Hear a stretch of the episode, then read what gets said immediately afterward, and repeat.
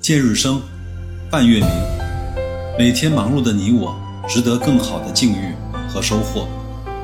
暮朝夕，踏征程，时刻成长的你我，一定会有那份配得上的取得。生命的意义，永远不是现在在哪里，而是心中一直有希望奔赴的地方。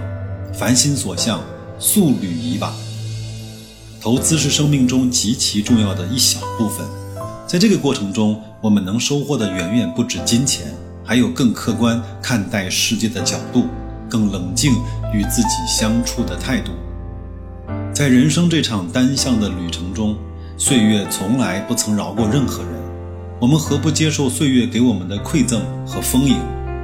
生命是时时刻刻不知如何是好，生命的最好状态是冷冷清清的，风风火火。我深以为然，且心向往之。大白说投资，欢迎那个积极且倔强的你。各位好啊，今天是二零二三年的七月二十一号，又是一个周五了。这段时间呢，在资本市场上，包括在我们的经济生活中啊，都发生了一些令我们不得不关注的事情，比如说基辛格访华，比如说恒大的巨亏。比如说，高层呢对民营经济的肯定以及支持；比如说，人民币的汇率啊，大概升到了七点一几这样的一个位置。我相信，如果刚才白老师说的这些事情你全部都知道的话，大概率说明啊，你在这个市场上可能关注的东西太多了，就难免呢会有一些焦虑。那么今天呢，我们先来分享一篇杨天南先生在一个投资家的二十年，二零一五年三月二十号的时候，他。发布的一篇文章，我们先来听这篇文章的正文吧。东风来了，春天的脚步也近了。这儿时就耳熟能详的，来自于朱自清的名篇《春》，恰是此时节气的写照。无论是桃李芬芳，还是樱花盛开；无论是玉渊潭，还是武大、京都、温哥华，扑面而来的。都是春天的气息，忍不住啊，在微博中写下：在灿烂云霞的季节里，相信美好的事情终将发生。资本市场呢也很提气，上证指数向上收报三千六百点，历经了百转千回，在阔别七年又十一个月之后，终于又回到了专栏啊当年出发时候的起点。是否呢？还有人记得我们曾经谈过的信念的好处？今年以来，中国股市中涨得最多的，恰恰是估值最高的创业板。目前呢，已经达到了两千两百点，再次演绎了高的可以更高的这种大戏。目前证监会公布的信息显示，两市的静态市盈率。二十五倍，其中主板呢是二十一倍，中小板六十四倍，创业板九十六倍，散户交易量占市场的百分之九十。看来啊，乱拳打死老师傅的时代再次的降临。在这儿呢，白老师插一句啊，三千六百点呢，看起来点位不是很高，但是呢，你可以到我的公众号“大白说投资”的这期节目推送的文字部分啊看一看，我给各位列了一个从二零。一二年到二零一五年，大概上证指数的走势，你如果知道在这前面的三年，上证指数呢都是在一千八百五十点到两千两百点之间啊去做这种非常窄幅的震荡，把所有人的意志啊都给消磨殆尽的时候，创出了三千六百点的高度，你就知道那个点位在当年来看是多么的有意义了。但是呢，我们从上帝视角来看，后面呢又出现了一个五幺七八的一个中国 A 股的市场上第二高的高度。当然，我们这个以后再说。有人说啊，美国高科技集中的纳斯达克这几年涨得不错，已经从二零一零年的两千多点涨到目前的五千多点。也有人指出啊，当年纳斯达克最高的时候，市盈率曾经达到过八百一十一倍。以此类推，中国创业板市盈率目前呢只有九十六倍，还有八倍的上涨空间。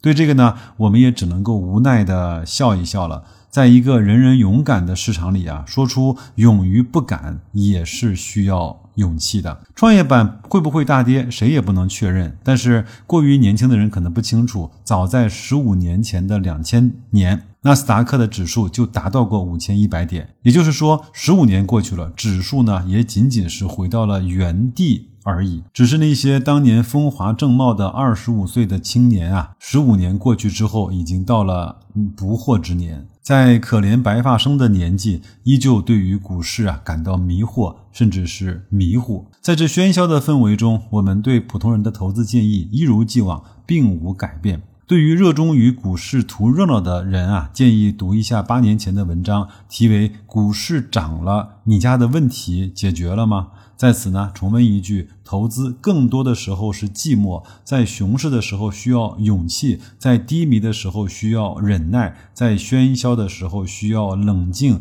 这三点哪一点都是不容易的。如果，仅仅是凭勇敢就可以赚钱了，那么如果失败了叫做正常，如果成功了叫做意外。意外总是发生，那还叫意外吗？近日啊，在证券行业从业数年的年轻年轻人郑旭先生，请我为他申请就读清华的管理硕士，写个推荐函。身处浮躁的市场，决定挤出工作之余的时间，再次为自己充充电，而不是埋身于短线的涨跌，杀进杀出的去炒股。这样的选择啊，值得我们去鼓励。王者不可见。来者犹可追，人们终将会看到，同样的年轻人，今天不同的选择，就如何造就了不同的未来。过去的十五年已经定型，那未来的十五年呢？如果上天是公平的，每一个人一定是不一样的。学习可以学习的，努力可以努力的，帮助可以帮助的。得到可以得到的，这大约就是可行的处世之道。